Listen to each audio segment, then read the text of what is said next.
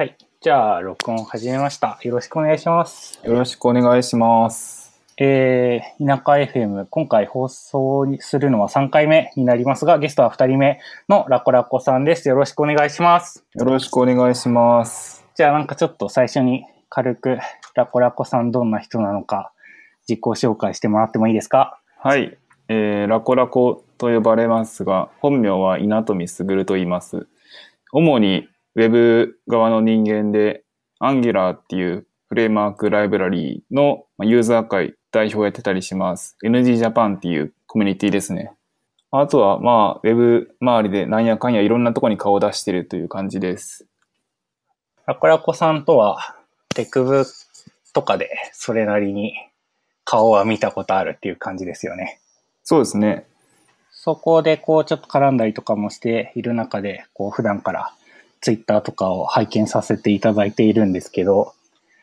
NG Japan On Air っていう、こう YouTuber っぽい活動をしてるじゃないですか。はい。今日はそれについてちょっと聞きたいなって思ってます。はい。まず概要を説明した方が良いですかね。そうですね、お願いします。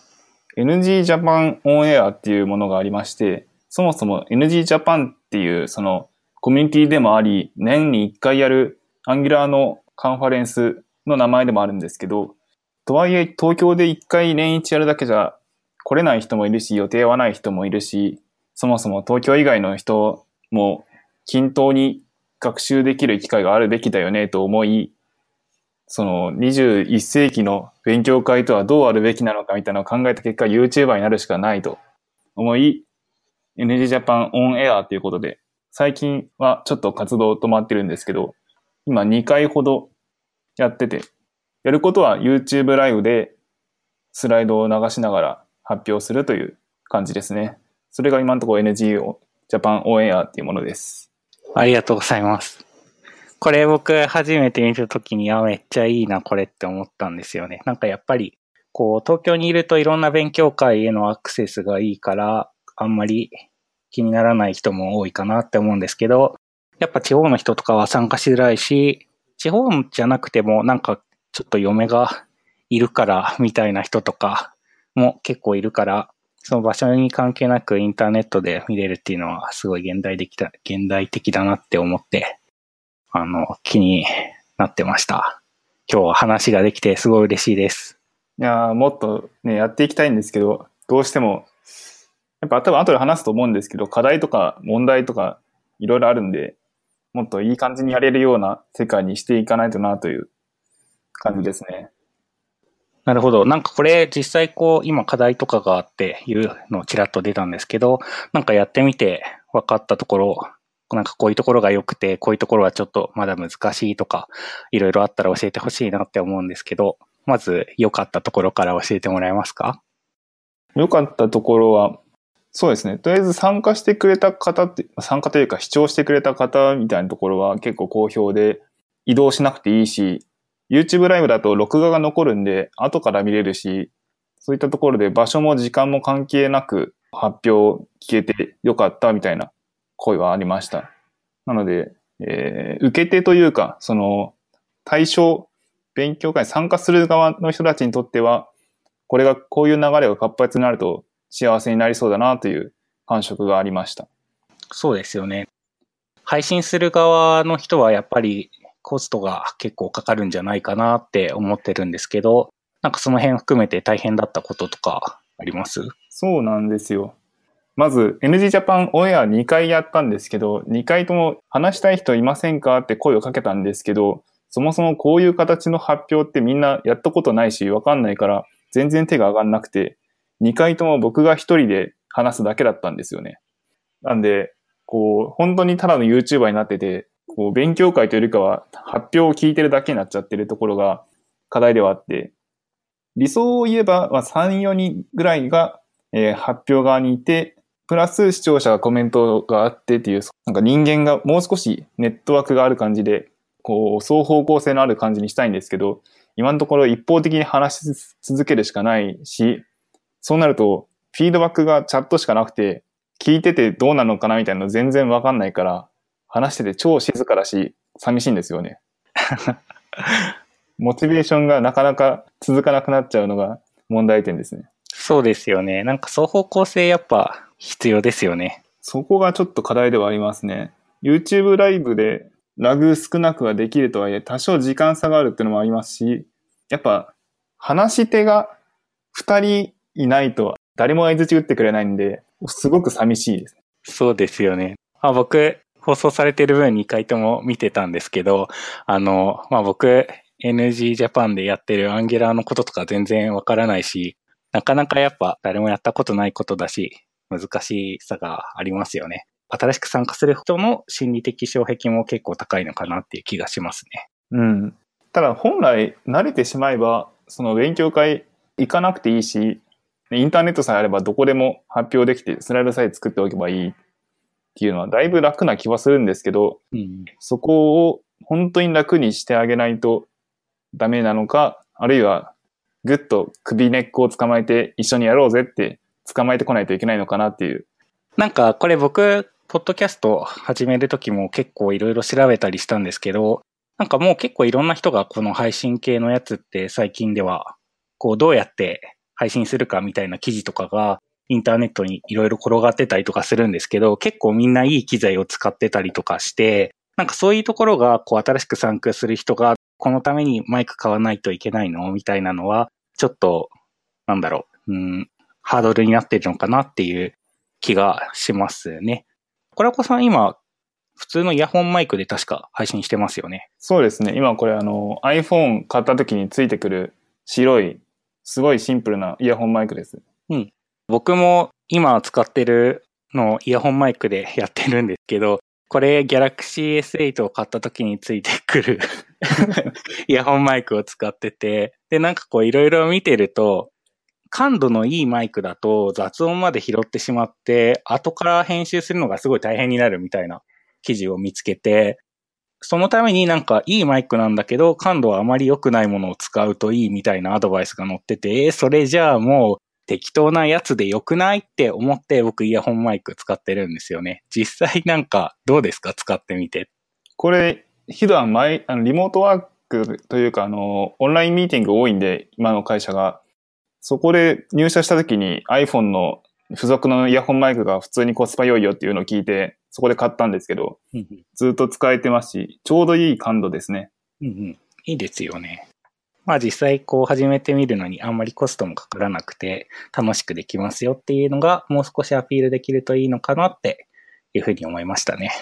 うん。うん。このオンエアってやってるんですけど、えー、似たような取り組みというか活動がオンラインミートアップって検索したらちょこちょこ出てくるんですよね。うんうん、日本だとあんまないんですけど、海外だと GCP オンラインミートアップみたいなやつがあったり、あとは Docker オンラインミートアップとか、ジェンキンスオンラインミートアップとかあって、まあ、同じようなことやってるんですけど、大体、その主催側というか、えー、配信側に複数人いて、それを、えー、視聴者が聞いて、YouTube のライブのコメントで返信とかする、フィードバックするっていう感じになってて。うんうん。本当だ。今検索したんですけど、オンラインミートアップって、なんか割とこの世界には存在するんですね。そうなんですよ。実は海外では結構あり、あるそのサンフランシスコとかで放送、一応カメラとか置いたりするパターンもあるし、ハンガートだけでやってしまうパターンもあるし、うんうん、そういうところでやって、それをミートアップ .com とかでオンラインミートアップやるよって URL 流すっていう感じの。いいですね。これをできたらいいなと思って、うん、ちょっと仲間集めをししないとなって、やっぱ仲間というか複数人いないと盛り上がんないんですよね。そうですよね。なんかもしやることがあったら、僕も Android の人なんですけど、ぜひぜひ。いいですよ。やりましょう、やりましょう。やりましょう、やりましょう。なんか YouTube ライブっていうプラットフォームについてなんですけど、あれユーザーはこうテキストのコメントをつけることができるじゃないですか。はい。この辺の使い勝手とかどうですか？僕のイメージだと、こうコメントをまず自分で読んで、聞いている人たちにわかるように、こういうコメントが来ているけれど、こうだよ、みたいなレスポンスを投げてあげる必要があって、なんかこう、やっぱり人間の会話に比べると少し手間がかかるような印象を持ってるんですけど。そうですよね。こう、質疑応答みたいになり始めると、うん、その、その書いた人に対して2回目、3回目の返事が欲しい時に相当うんうん時間食っちゃうのは確かに課題がある。そうですよね。それやろうとするとちょっと難しいっていうか、そこはなんか諦めなきゃいけない気がするんですよね。さっきの GCP オンラインミートアップの方だと、番組の最後に集まったコメントの中からいくつか質問を抜粋して回答するという感じになってたり、はい。まあ、そこは割り切りなのかなっていう感じがします。うんうん。確かに。なんか会話に比べると、こう、たくさん横に並べていろんなコメントを見れるっていうところとかは、なんか利点なのかなっていう気もしますね。双方向性のある、その質疑応答がやりたい場合は、例えば Slack で後で聞きましょうとか、そういうところに、なんか横展開というか、そういったところに逃がしていけばいいのかなっていう気はちょっとしてる。確かに。その方がなんかケアもしっかりできそうな気はしますね。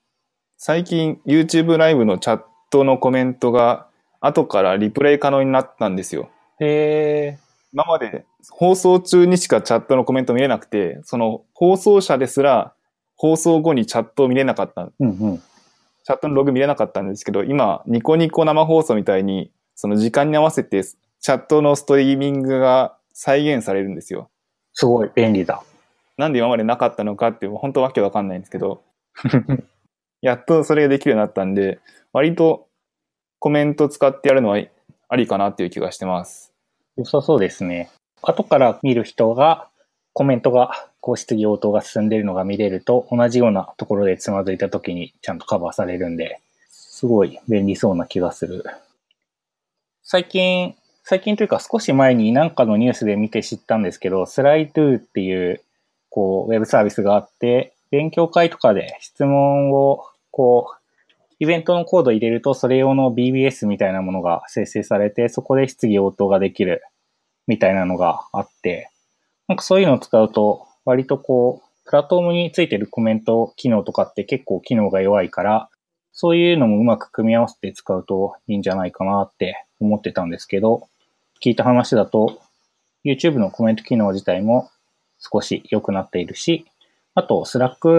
ラックで質疑応答してるみたいな話があったんで、やっぱなんかこう単体ではなくて、それに付随する何かと組み合わせてやっていくのがいいのかなっていう気持ちにちょっとなってますね。 Slido は使ったことあってというか、結構使ってるんですよ、僕も。そうなんですね。これはオフラインの NG 酒という Angular とお酒のイベントをやるときに、そのディスカッションボードというか、事前に URL を出しておいて、うん当日に聞きたい話とか言いたい話とかある人はここに書いておいてくださいっていう感じのボードとして使ってるんですね。うん。割かし良くて、誰かが投げた質問に対してボートできるんですよ。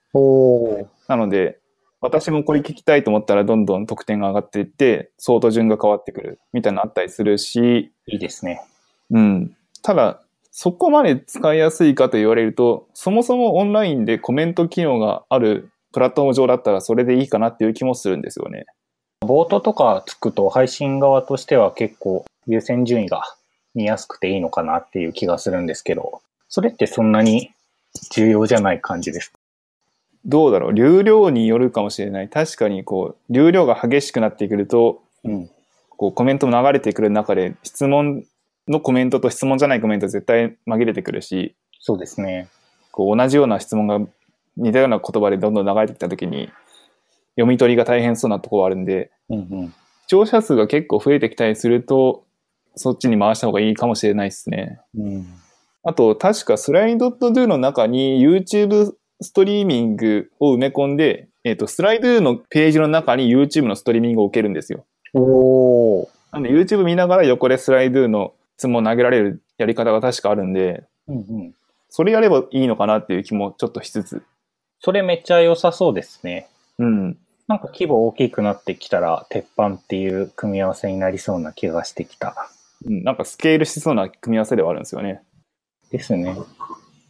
この NG ジャパンオンエアをやるにあたってっていうところでもちょっと言ってたけれど、なんか物理的な距離に制約を受けるのをどうにかしたいという話があったじゃないですか。はい。僕も2018年にもなって東京に居続けないと新しいこととか最先端の技術を学んだりとか仕事ができないっていう状況はちょっとどうなのっていうふうに思っていて前職にいた時とかもずっとリモートではなくて、この日はリモートみたいにする働き方は許可されていて、そういう時はズームを使ったりとかして遠隔地でやっていたので、実はもう、あとは覚悟さえあればやっていけるんじゃないかなって思って、そういうのにこう対応してくれている会社だったんで、実家に帰って、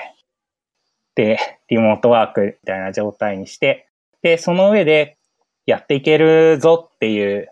状態を作りたくて、で、足りないものは、なんかそのコミュニティだったりとかは自分たちで作っていったらいいかなっていうふうに思って、この実家に帰るっていうムーブを取ったんですよね。かっこいいですね。めっちゃかっこいいなと思って、それでやっぱ小松さんかっけえなと思ってたんですよ。いや、でもなんか就職してる時とか、なんか、あ、就職じゃない。えっと、転職活動してる時とか、なんかちょうど NG ジャパンウェアとかちょうど始まったぐらいの時期で、なんかラコラコさんがそういうのをやってるのを見てですね、なんかそれがこうちょっと後押しとなったっていうか、自信がついたんですよね。自分だけがそういうふうに思ってるんじゃなくて、なんか前を向いてやっていくぞっていう気持ちの人がいるんだっていうのはすごい、こう、心の支えになりましたね。僕も出身は福岡なので、うんうん、こう東京がホームではないので、日本だけじゃなく海外もいろいろあるし、うん、自分がどこかに行きたいと思った時に行ける世界になっていてほしいので、うん、その時に、いや、でも東京じゃないとなってなっちゃうと、自分のやりたいことの幅が狭まるので、うん、その時に福岡でもアメリカでもヨーロッパのどこでも変わんないじゃんっていう状態だったら動きやすいなと思って、そういうところを作りたいですね。うん、そうですよね。なんかもうそのために必要な下地って結構揃ってるのかなって思ってて、特に日本国内だとインターネット大体どこ行っても早いし、えー、ビデオチャットのツールだったりとか、こうオンラインで一緒に仕事するために必要なものっていうのは、僕は揃ってるんじゃないかなって思うんですよね。うん、なんか、一人でいる分には全然問題なくて、うん、で、ビジネス的なところでもそんな問題ないんだけど、うん、ちょっとこう、ウォームというか、人と人とのぬくもりみたいなと、交流みたいなところであるとすると、そこにまだ心がついていけてないというか、うん。そこら辺がないですよね。そうですね。なんか僕、ちょっと前にリモート飲み会っていうのをやったんですよ。うんうん。で、これは何かっていうと、 Zoom でビデオチャットをつないで、僕と、あと東京にいるお友達の皆さんが、こう、一緒に飲み会をするっていうのをやって、すごく、あの、面白かったんですけど、うん。1対他、僕1対、えっと、東京の皆さんっていう感じになっちゃっていたのが、ちょっとあんまり良くなかったかなっていうふうに思っていて、まあその画面の中に人々はいるんだけれど、僕は一人でストロングゼロを飲んでいるので、なんかそこがもうちょっとこうみんなが自分の家からリモート飲み会に参加するみたいになってくると、もう少し変わってくるんじゃないかなっていうふうに思ってますね。それと同じことが多分勉強会とかコミュニティ活動でも起きているのかなって少し思っていて、うん、例えば今、渋谷 APK っていうアンドロイド開発者向けのコミュニティがあって、そこは確か最近配信やってるのかな？なんかそういうのをインターネットで見たことあるんですけど、こう一方的な配信じゃなくて、うん、双方向性っていうキーワードがさっきの話でも出てきましたけれど、一つ一つのサテライトが小さなものになると、みんなが自分からコミュニケーションしないと、みんなが自分のパソコンだけでやっていると、いるかいないかわからないし、話すためにこう声を出す必要があるので。うん。なんかそういうふうに、今一番大きな母体をもっと細かく刻んでいくのが大事なんじゃないかなっていうふうに思っていて。うん。なんかやっぱりこう大きな集団があるとそこが一番強いこう力を持ってしまうので、なかなか外で一人で参加している人はちょっと入っていきづらいんですよね。うん。一箇所に集まっている集団があると、やっぱりそこはすごく低霊遺伝子な会話のやり取りが発生するので、インターネット越しに割り込んでいくのもなかなか難しいかなって思っていて、まあ、コミュニティ活動を物理的なロケーションから切り離すには、なんかそういう今東京でやっている人たちの状態も少し変えていく必要があるのかなっていうふうになんとなく思ってますね。うん。いや、おっしゃる通りという感じ。やっぱ、リモートワークにしてもそうだし、うん。やっぱ一対多というか、えっ、と、リモートの人とリモートじゃない人になっちゃうと、どうしてもリモートじゃない人の物理的な距離の近さに負けるんですよね。そうなんですよね。みんながリモートでワンオブゼムみたいな、全員が同じ立場にならないと、お互いの力関係がやっぱあるんですよね。ありますね。そこら辺、以前にアンギュラーのイベントをやったので、同じ日に東京と、東京と京都と福岡で同じ日にミートアップやろうって言って、うん東京のミートアップの様子を流しつつ、それぞれの会場では渾身しているっていう状態をやったんですけど、うんうん。なんかそれは割と良かったなっていう気がしてて、まあ、コンテンツは一方的に東京は流すんですけど、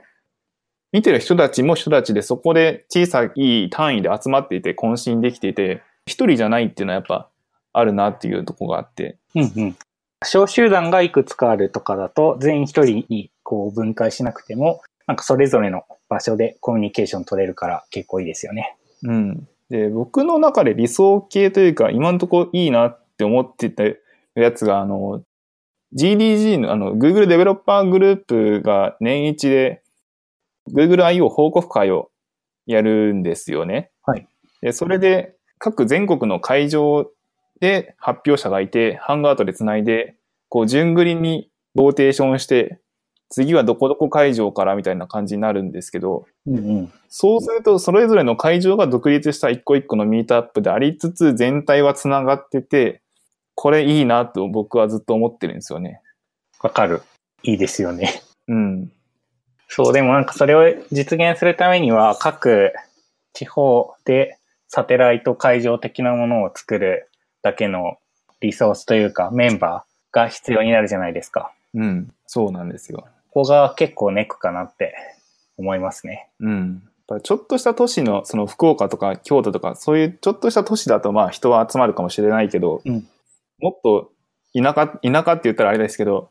そう、なんかエンジニアコミュニティが育ってない場所だと一人になっちゃったりとかは結構ありますよね。そうですね。あの、いいんですよ。田舎 FM なんで田舎っていうワードはどんどん使ってもらって。そうなんですよね。なんか、あの、田舎ってやっぱりこう技術コミュニティなかなか育ってない、育ってないというか、なんかそもそも技術者自体がやっぱまず少ないんですよね。うん。で、そんな技術者の中でも、コミュニティとかに参加して活動したいみたいなタイプの感情を持ってる人っていうのはもっと少なくて、で、まあそれ多分東京でも一緒だと思うんですけど、なんか少ないパイからさらに少ないこうピースを取り出すので、やっぱすごい人が少なくなっちゃって、うん。いても数人とか。で、その数人で予定合わせるのも、まあそれぞれの生活とかがある中ではやっぱり難しくなっちゃう。っていうのが結構問題としてあるかなっていうのが、まあ実際こう実家に帰ってきてみて、まあ周りの様子とかを見た上での感想ですね。やっぱそうですよね。はい。なんか思ったより厳しかったですね。ただなんか、まあ今そういうすごい田舎で働くみたいなのって、あんまりこうポピュラーじゃないっていうことは分かりきっていたし、予想はしていたんだけれど、実際に人がいなくて辛いみたいなのが今の状態ですね。あ、今日実は今4月2日に収録していて、で、今日の朝に第1回をアップロードしたんですけど、その中でこう、田舎は僕一人のためにレンダリングされている世界なので、こう、周りに人は全然いなくて、で、それがすごく気分がいいっていう話をしたんですけど、それ気分はいいんだけれど、仲間はいないから、やっぱり寂しさはあるなって感じですね。やっぱ物理的な距離というか、これどうしようもなくやっぱ解決しない気はしてて、人はいないからし、人は簡単に増えないから、なんかもう VR 世界とかで集まるしかないのではっていう気がしている。いいですよね。なんかそれも僕ちょっと興味あって、なんかこの流れというか、を後押ししてくれる起爆剤になるといいかなってすごく思ってます。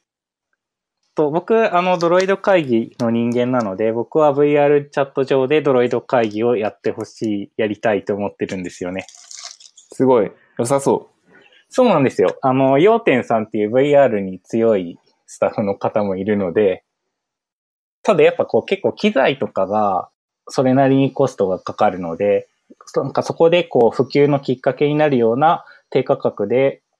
スッと参入しやすいワンパッケージでこういけるものが出てくれると嬉しいなっていう感じですね。勉強会がオンライン、YouTube ライブいいけど、やっぱりこう、参加者ではなくて視聴者になっちゃうから、参加するためには一定のそのエリアにみんなで一緒にいないと意味ないんですよね。うん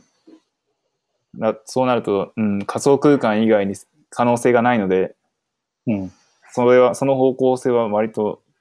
うん、あるな、ありそうだなっていう気がしてますね。そうですよね。なんかやっぱこう配信とかだと相手の様子とか見えないじゃないですか。なんかこう、つまんなそうにしてるとか、あの、わ、うん、からなそうな顔してるとか、そういうのを見てこう、説明を追加したりっていうのも、こう、登壇するときはリアルタイムにやったりするときもあるから、なんかその辺が見えないっていうのは結構ハンディキャップになるかなっていうのがあるし、現実世界での登壇とかだと、やはり終わった後に、ありがとうございました、パチパチパチみたいな、こう拍手の音が聞こえたりするんだけれど、まあそういうのもチャットによってこう蜂がいっぱい打たれるみたいなカルチャーなので、なんかそういう、そういうのがもう少し改善って改善していってほしいですよね。うん。あと、参加人数とか枠とかの問題も今、あのリアル、なんだろう、オフラインイベントだと結構問題な気がしていて。うん、ああ、ありますね。ちょうど先週かなあの、任天堂の UI デザイナーの方が登壇されるイベントが2000人以上かななんかこう、キャンセル待ちがすごい出たっていうのをインターネットで見ましたよ。うん、なんか数百、なんか百何十人とかの枠でしたよね。そうそうそうそう。もう全然キャパ足りてなくて。で、まああれ僕もすごい聞きに行きたかったので、なんかああいうのってオンラインでできると、すべてが解決するのになって思っちゃいますよね。うん。なんでこんなに東京面積狭いのにみんな集まるとするんだって。いや、ほんとそれですよ。みんなに見せていいからこう、オープンに勉強会みたいなところに出るのに、結局行けるのは、日の都合、時間と場所の都合が良くて運が良かった人っていう、なんか、すごい不平等感ありますよね。うん。そうなんですよ。で、ちょっと前にこう、勉強会キャンセル繰り上げ問題みたいなのもあったじゃないですか。はい、なんか当日ドタキャンとかされたりとかして、なんかすごいこう枠は埋まってるんだけれど、現場に行くと人が全然いないみたいな。うん。なんかそういうのってこう、勉強会オンライン化したらそれも解決するじゃんっていうかそもそも繰り上げとか待たなくてもいいしっていうふうに思っていて、すべてに対するアンサーがここに詰まっているって僕は勝手に思ってるんですけど。ただ、その勉強会終わった後の酒の渾身みたいなところになると、うん、そこに対しては、こう、難しいところがあるんですよね、やっぱ。わかる。なんか懇親会まで、えっと、配信してほしいみたいなのをツイッターで見てめっちゃ100万1回いいねしたんですけど、100万回だと消えちゃうんで。そう、でもなんかそういうの、なんかやっぱその、ちょっとさっき話したリモート飲み会の話みたいになっちゃうんじゃないかなっていう懸念がやっぱあって、その、なんだろうな、雑談というか、こう、カジュアルなコミュニケーションもうまくやり取りできるような新しい何かなのかわからないけれど、なんかそういうものができるといいですよね。うん。まあ、一つの現実的な会としては、その地方ごとのサテライト会場みたいな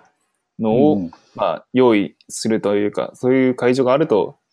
まあ、まあ、その地域のコミュニティでは関心できるかなという気はしつつ、まあ、うん、登壇者の人たちと話したいみたいな時に、どうするんだみたいなのは、やっぱありますよね。わかる。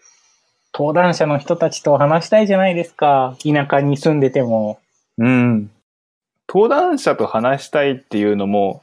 これオフラインでも辛いんですよね。並んじゃうじゃないですか。並んでるっていうか、誰かが話してるの周りでうんうん言いながら聞いてる時間めっちゃ長くないですかっていう。長いですね。なんかそれ、今なんかこれ僕の話入れていいのかもわからず、うーんってとりあえずこう相打ち、相づちだけ打ってるみたいな時間ありますね。あれなんか結構気まずくて僕すごい苦手なんですよね。わかる。あれもね、こう、オンライン、オンラインというか、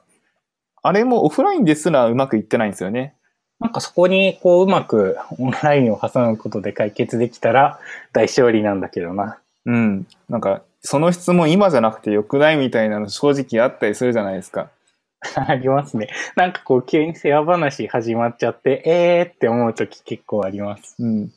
なんか、僕には今日しかないんだが、みたいな気持ちになりつつ、うんうん。なんかすごい、ななんかこう、知った間柄同士の話をされているときに周りでうんうんうなずいてる感じの、やっぱ、そうなると最近こう、質問箱みたいな感じのサービス結構出てるじゃないですか。ああ、いっぱい出てますね。うん。いくつかある気がする。うんなんかああいうので、その、有名な人とか登壇した人とかに、こう、質問を投げつける箱だけ用意してあれば、大抵済んじゃうんじゃないかっていう気はしも、そんな感じもしてる。ああ、なんかこう、終わると質問箱の URL とかがうん公開されて、そこに投げたやつをこう、読み上げて答えてくれるみたいなイメージですかね。とか、あるいはその返、結構プライベートにっていうか、1対1で話してその返答にあんま聞かれたくないみたいな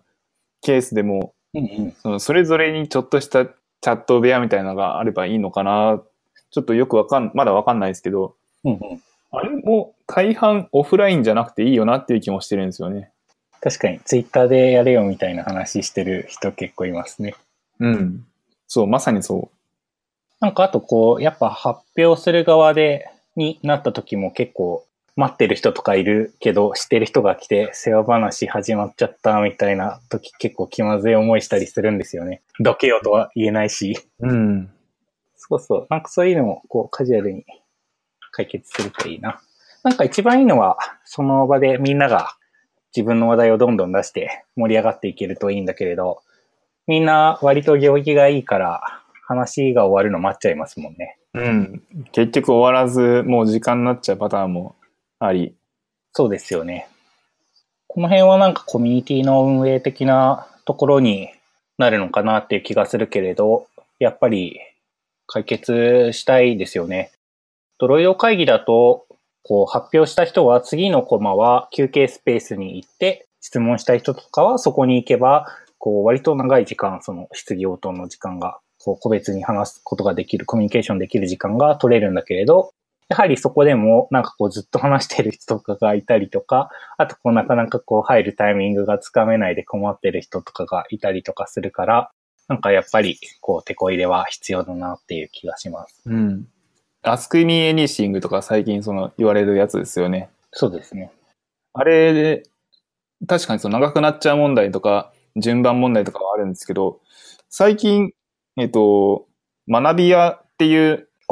テックカンファレンスが東京であって、はい。そこにも似たような仕組みがあって、えー登壇した人に後から質問できる部屋みたいなとこあったんですけど、はい。そこはそれぞれの机に砂時計が置いてあって、3分間話す部屋なんですよ。ああ、いいですね。後ろに人がいなかったらもう一回3分延長 OK っていう仕組みになってて、うんうん。あ確かにもう仕組み化してしまえば長々と話される心配もないし、3分ちょうどいいなと思って。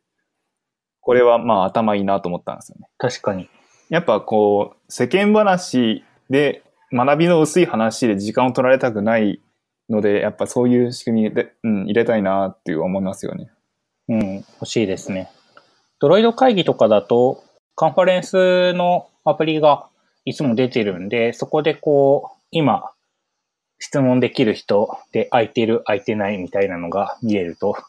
いいのな、いいのかなって、すぐジャストアイディアなんですけど、思ったりしました。もういっそそのアプリ上で質問できればいいのでは？あ、そうっすね。そうっすね。その通りですね。アプリ上で質問カジュアルにこうできると、確かに良さそうん。質問と回答が同期的である必要は多分ないくてう。、そうですね。質問は広く集めといて、回答、うん、と同時じゃなくていいと思うんですよね。うんうんうん。確かに。まあ、やっぱその口頭で話したい質問、会話の内容もあるし、うんそういうのはそういう場をやればいいけど、うんそうじゃないのはオフラインというかオンラインでやっちゃった方がみんな幸せになりそうな気もする。うん。なんかログが見えたりとかするっていうのが僕は結構欲しいなって思いますね。うんうんうん。こう、やっぱ大体似たようなところで疑問を感じたりとかすること多いかなって思うので、僕が見れたりとか、あと他人の質問に乗っかって追加でなんかこう、こういう場合はどうなんですか？みたいなコミュニケーションができると、なんかはかどりそうだなっていう気持ちがします。うんうん。